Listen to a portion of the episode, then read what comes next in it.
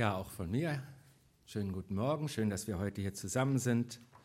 Ähm, das ist jetzt fast schon der Eishockeyspieler, ne? So nicht ganz dieselben Klamotten, aber die Frage ist ja, was will einem Gott da eigentlich anziehen? Nicht? Manchmal komme ich mir so vor, ich muss breit sein, das ist ja ein breiter Kerl und äh, dann habe ich irgendwelche geheimnisvollen Sachen, die andere nicht kennen und die mir dann helfen in der Situation und dann bin ich richtig cool drauf und äh, schlage mich so durch. Ähm, das neue Jahr ist ja schon wieder vier Wochen alt. Habt ihr das gemerkt? Vier Wochen? Und ähm, wie war das mit den guten Vorsätzen? Also man lacht ja immer nur drüber. Ich, ich nehme ja wirklich ganz oft was vor im neuen Jahr. Aber wenn dann so ein Monat um ist, dann, ähm, dann weiß ich schon mehr. Fühlt ihr euch stark? Oder fühlst du dich leer? Und wo ist dann Gott? Was ist das mit der Ausrüstung? Muss ich am Ende das meiste selber stellen, wie wir es gerade gehört haben? Oder kommt das Wichtigste von Gott? Macht er mich fit für mein Leben, für den Februar, der bald beginnt und den März danach und alles, was noch kommt? Oder muss ich selber kämpfen? Ist ja eine wichtige Frage und ich glaube, zu allen Zeiten hat das Menschen bewegt und wir schauen jetzt mal in so ein paar Worte ähm, in den Bericht, wie die ersten Gemeinden entstanden sind. Dieser Bericht heißt Apostelgeschichte und da schauen wir mal auf drei Sätze, die ich mitgebracht habe, die uns da weiterhelfen. Und wir kriegen raus, was Gottes Ausrüstung für dich, für mich ist, für das Leben, das wir haben. Der erste Satz, den lese ich uns vor. Als er mit ihnen zusammen war, befahl er ihnen, geht nicht weg von Jerusalem, sondern wartet auf die Verheißung des Vaters, die ihr von mir gehört habt. Und ich glaube, warten, das ist so eine Sache, das machen die meisten nicht so gerne. Das, das kommt nicht von allein. Wir haben einen Hund, der ist gerade weggelaufen, ach so, da nicht. Ähm, ich bin heute noch dankbar, dass wir ein Jahr in der Hundeschule waren, weil der viel mehr kann als die zwei Tiere, die wir vorher hatten, denen wir das nicht beibringen konnten. Und so einige Sachen und nicht nur das Warten hat er da gelernt. Und manchmal denke ich, vielleicht fehlt mir auch eine Hundeschule. Vielleicht fehlt mir auch das Wesentliche, was man bei Gott braucht. Und hier einer der ersten Sätze, das ist eine Situation, Jesus ist auferstanden vom Tod, war noch etwa, war ein paar Wochen noch mit seinen Jüngern zusammen. Und am Schluss sagt er diesen Satz, also so ein ganz zentraler Satz, und er fängt mit Warten an. Und ähm, genau, Satz 4 in diesem Bericht. Der nächste Vers. Johannes hat mit Wasser getauft, ihr aber werdet schon in wenigen Tagen mit dem Heiligen Geist getauft. Was ist richtig an dem Bild und was ist falsch? Was meint er? Fällt euch was zu ein? Ja, genau, das ist überhaupt kein Frommer, aber das tun, wir tun jetzt mal so, als wenn der sagt, ich habe den Vers gehört und ich will. Was findet ihr gut? Was ist schlecht. Jemand hat ganz leise gesagt, was ich hören wollte. Er macht es selber, genau. Das ist es, aus eigener Kraft. Das hat sich Gott so nicht gedacht. Aber das ist schon wieder ganz nah an dem Warten und an der Frage, wo kommt eigentlich die Kraft her? Wir drehen uns schon ganz nah ums Thema. Findet ihr auch was gut? Ich finde auch, also der will die Fülle und der kriegt sie auch. Das finde ich richtig gut an dem Bild. Okay, den achten Vers in diesem Kapitel lesen wir noch. Aber ihr werdet die Kraft des Heiligen Geistes empfangen, der auf euch herabkommen wird, und ihr werdet meine Zeugen sein in Jerusalem und in ganz Judäa und Samarien und bis an die Enden der Erde. Ich habe jetzt mal so rot, so ein dunkelrot hier, so ein orangerot, habe ich mal das hingeschrieben, was für mich die Kernaussage ist. Und ähm, da steht eigentlich, Gottes Dienstausrüstung ist der Heilige Geist. Der ist gleich mit Kraft verbunden, die Kraft des Heiligen Geistes. Und das ist seine Kernaussage. Und darüber wollen wir nachdenken. Und ich glaube, das ist ein gutes Motto.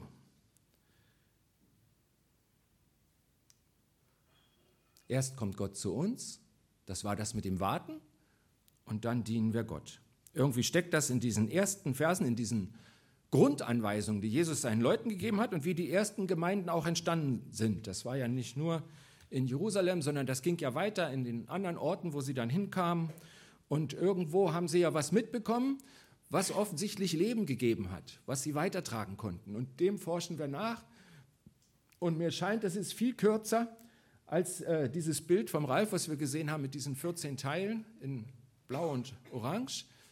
Ähm, es klingt viel kürzer, wenn Jesus sagt, was wir brauchen, was er uns mitgeben will und wie wir laufen können. Das soll ja jetzt nicht heißen, als gäbe es keine Not mehr unter Christen, wenn wir das tun. Wenn wir auf ihn warten und ihm dann dienen. Ich glaube, dass manchmal uns Gott auch schwere Wege führt. Aber dann sagt er ganz deutlich, ich bringe dich durch. Ich helfe dir durch. Und das hat ganz viel mit seiner Ausrüstung zu tun, dass wir eben etwas empfangen, was uns durchbringt. Und ich glaube, das ist eher die Botschaft. Ich glaube, was ich mir eigentlich immer wünsche, ist, dass Gott sagt, ich führe dich an eine Stelle, wo die Gefahr vorbei ist. Und da wirst du mit anderen lieben Menschen wachsen. Und das ist im Grunde das, was wir verloren haben was man Paradies nennt, dieses, was Gott aber in dieser Welt nicht versprochen hat, sondern er hat gesagt, ich rüste dich aus und ich bringe dich durch. Ihr werdet meine Zeugen sein, ihr werdet durchkommen und ganz viele schöne Versprechen hängen an dieser Grundaussage. Ich sehe an mir selber, dass dieser kurze Weg überhaupt nicht klar ist und dass ich es oft falsch mache. Ich glaube, ähm, oft ist der Grund für geistliche Müdigkeit, dass wir, dass ich, dass du das Leben ohne die Kraft von Jesus meistern wollen. Es heißt ja nicht, der Auftrag von Jesus heißt ja nicht, lebt wie Jesus, bis ihr sterbt. Macht das so wie Jesus, ihr habt das Vorbild gesehen und jetzt ran, sondern lebt aus der Kraft Jesu, bis er wiederkommt. Wir sollen seine Werke vollbringen und nicht mit seiner Hilfe unsere Werke. Auch manches Gute ist vielleicht gar nicht mein Auftrag. Beispielsweise hat Jesus auch mal gegen Ende seines Wirkens, also kurz vor diesen Osterereignissen in der Bibel, hat er mal gesagt, das Gericht wird mal so sein, dass die Leute sortiert werden. Ein paar kommen nach rechts und ein paar kommen nach links. Er hat das so äh, als Bild mit Schafen und Böcken erklärt, die dann vielleicht einmal im Jahr sortiert wurden welche für die Zucht kommen, welche geschlachtet werden und so weiter. Und er sagt, so wird Gott im Gericht auch sortieren. Und dann sagt er denen, die auf die gute Seite kommen, ihr habt Hungrige gespeist, Durstige getränkt, Nackte gekleidet, Kranke besucht, Gefangene besucht. Und das kann er ja ganz schnell überfordern. Niemand kann dauernd alle Hungrigen speisen und Nackte kleiden. Also da denke ich dran, alle Hilfsaktionen Organisationen aktiv unterstützen, alle Kranken besuchen und alle Gefangenen. Wenn ich das mit den Gefangenen höre, denke ich an meinen Papa, der ist über 80 und der geht jede Woche in ein Gefängnis in Berlin und betreut Gefangene. Muss ich ein schlechtes Gewissen haben, dass ich in keine Gefängnisse gehe? Ich betreue wirklich keinen Gefangenen, ich besuche keinen. Gefangenenarbeit ist zeitaufwendig. Und für mich, ich habe dann verstanden, die Schafe zu Jesu Rechten, die haben nicht alles, alle gemacht, sondern jeder hat das gemacht, was ihm von Gott aufgetragen war. Dass ich zurzeit keine Gefangenen bin, macht mich vor Gott nicht zum Versager.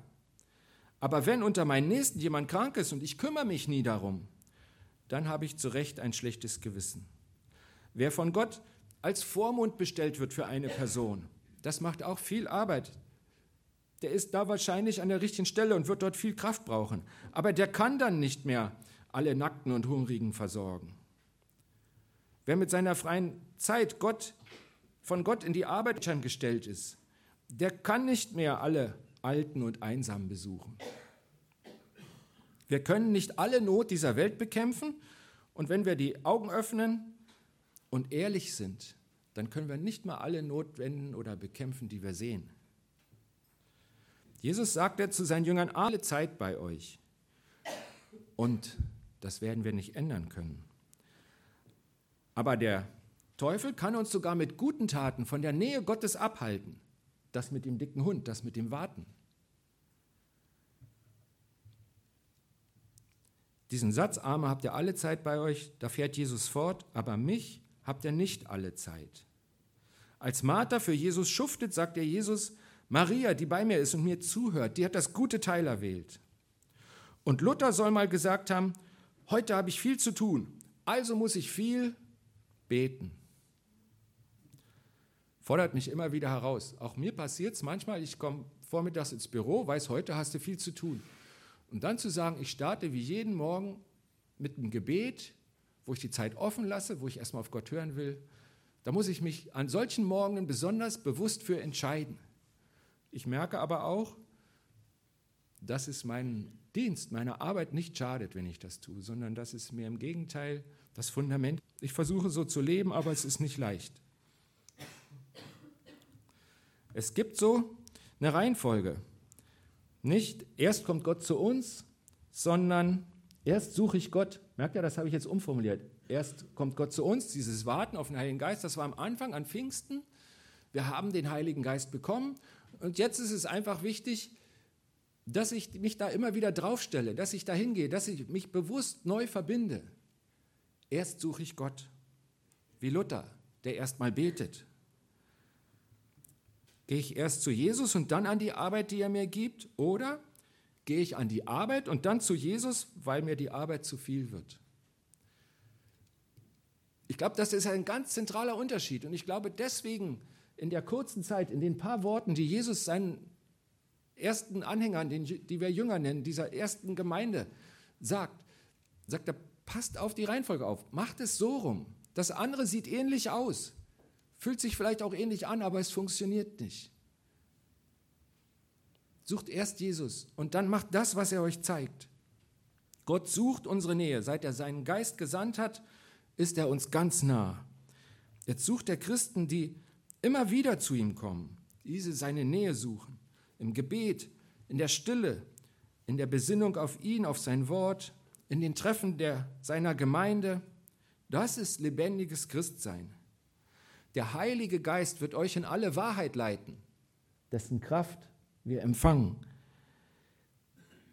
Da geht es nicht darum, dass ich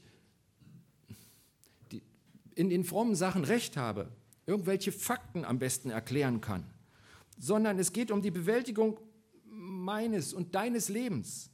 Da will der Heilige Geist dich in alle Wahrheit leiten. Er will dir zeigen, was dein Weg ist, was gut für dich ist, was er für dich bereitet hat. Gott will dich und mich täglich leiten durch den Heiligen Geist in uns.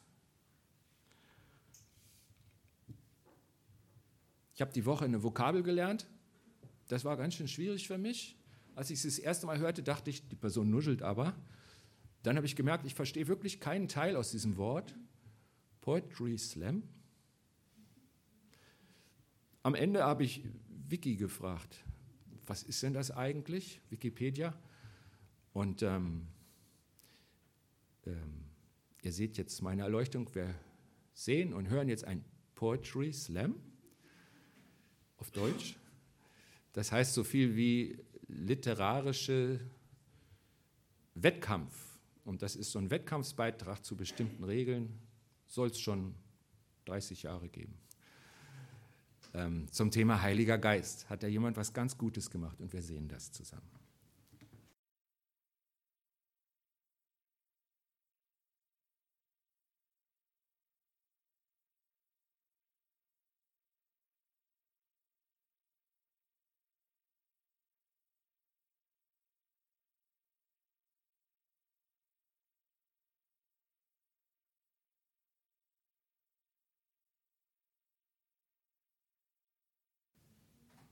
Ein anderer Ansatz, um die Wahrheit Gottes wahrzunehmen. Eine gute Sache.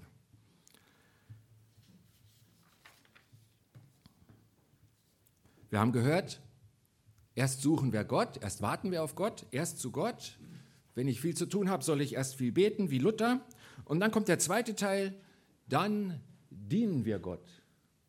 Keine Ahnung, was da gerade läuft, aber ich erzähle schon mal ein bisschen.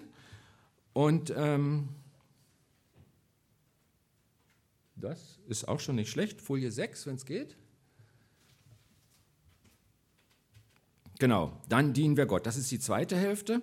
Und dann ist ja die Frage, wozu leitet mich der Heilige Geist an? Was bedeutet dienen? Wie, wie funktioniert das dann? Ähm, was tut der Mann in der Ausrüstung? Und wenn wir genau hingucken, dann heißt es, wir sind Zeugen, als Zeugen. Wir werden ihm dienen, weil wir, ähm, wenn wir von Gott gestärkt sind, weitersagen, was wir empfangen haben. Wir nennen das meistens Mission. Wir haben gerade zwei Missionare verabschiedet oder wir nennen das Evangelisation. Aber ich glaube, Gott dienen, das ist viel grundsätzlicher und viel umfassender. Und eigentlich heißt es aus der Kraft des Heiligen Geistes leben. Aus der Kraft des Heiligen Geistes das hier umsetzen. Ihm auch in Schwierigkeiten vertrauen. Ich glaube, das ist ein ganz tolles Zeugnis. Sich von ihm an meinen Ecken und Kanten verändern lassen glaube, auch das fällt den meisten Menschen schwer. Und wenn sie das an mir erleben, ist das vielleicht, macht das den Heiligen Geist sichtbar. Und abgesehen davon ist es gut für mich. Gott loben. Also Gott loben, das ist, ähm, das ist so eine Wachstumsphase, ohne die, glaube ich, Wachstum nicht stattfindet. Wir haben unsere Pflanzenkübel in einen Schuppen gestellt, in dem wenig Licht ist. Und wenn immer die Temperatur draußen über Null ist, mache ich die Tür auf, weil ich weiß, die Pflanzen brauchen Sonne, sonst wachsen sie nicht. Und sie kommen durch diesen Winter sehr gut, weil er sehr mild ist.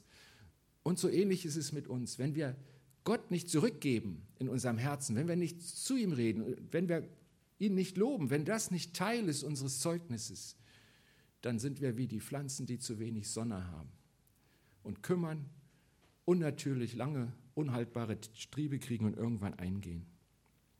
Und wie geht das noch? Aus der Kraft des Heiligen Geistes leben, ihn immer wieder in mein Leben, in meine Entscheidungen einbeziehen. Ich glaube, das ist alles Zeugnis sein. Es fängt ganz tief in mir an. Und Zeugnis ist dann das, was man an mir sieht. Das sind nicht die Einzelaktionen. Eine Woche im Jahr laden wir alle in diesen Saal ein, sondern das ist kommt Gott in mir zur Wirkung, zum Zuge. Und zwar jeden Tag im Jahr.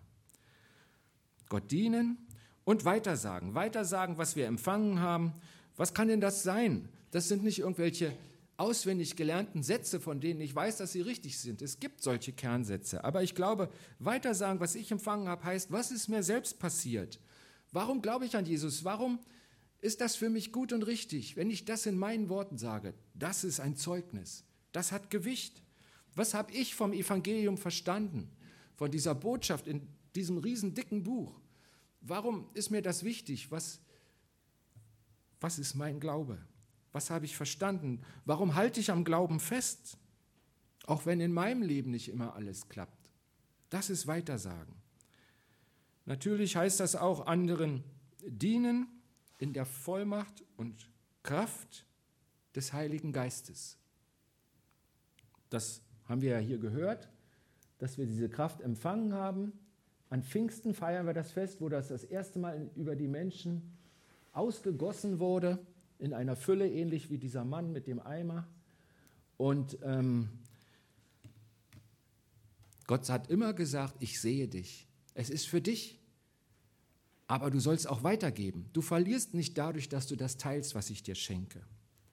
In der Vollmacht und Kraft Jesu die er im Heiligen Geist in uns geschüttet hat, weitergeben, anderen dienen.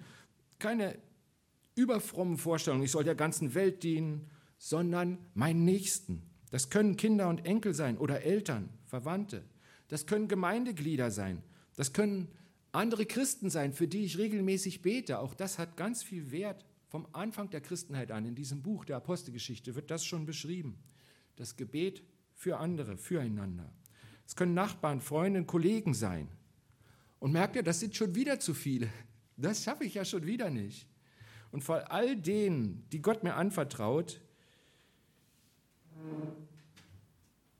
die Gott um mich hat, die meine Nächsten sind, dem dienen, den er mir zeigt. Durch die Situation, vielleicht die Verwandtschaft oder die Umstände, durch ein gezieltes Reden Gottes.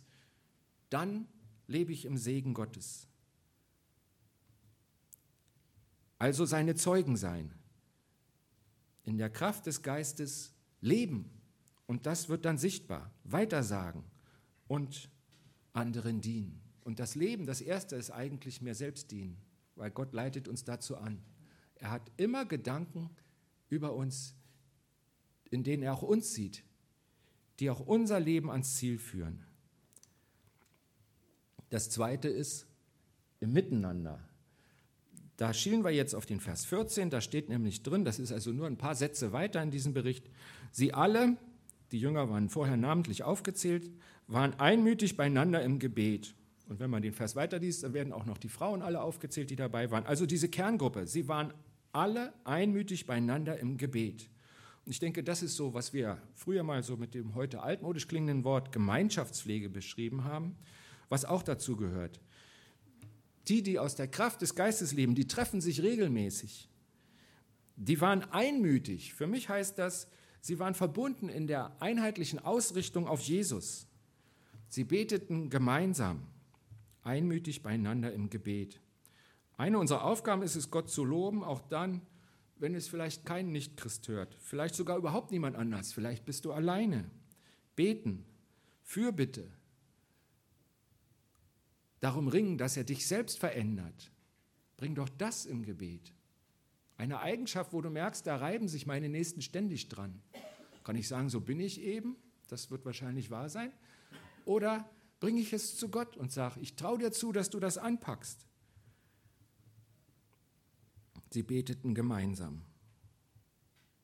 Beten eint auch die Gemeinde. Und auf dem gemeinsamen Gebet liegt eine Verheißung der Gegenwart Gottes.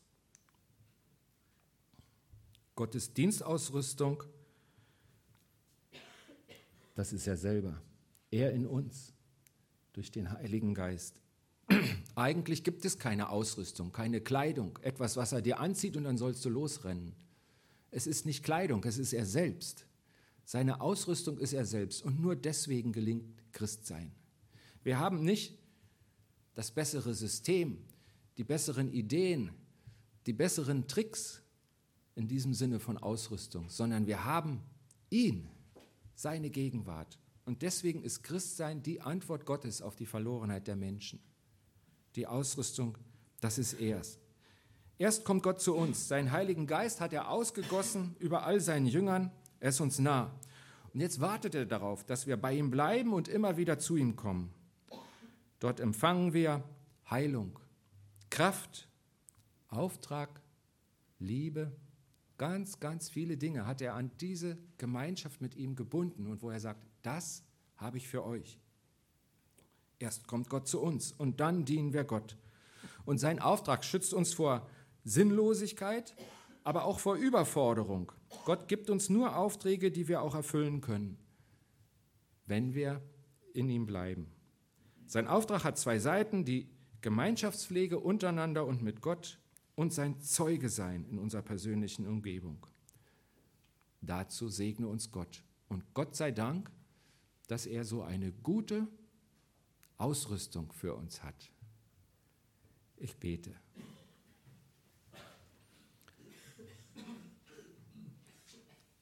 Herr Jesus, du bist, du bist gut. Das steckt von Anfang an drin und das geht so weiter. Nicht, weil vor 2000 Jahren was Irres passiert ist, sondern weil du heute da bist. Durch deinen Heiligen Geist wohnst du in jedem, der sich dafür öffnet, der dazu Ja sagt, der die Rettung mit dir annimmt und der mit dir leben will. Ich danke dir dafür, dass ich dazugehören darf und dass du reichlich gibst, dass es für alle reicht. Alle hier in diesem Saal alle in Hasloch, in Deutschland, auf der ganzen Welt. Danke, dass deine Liebe so unermesslich groß ist.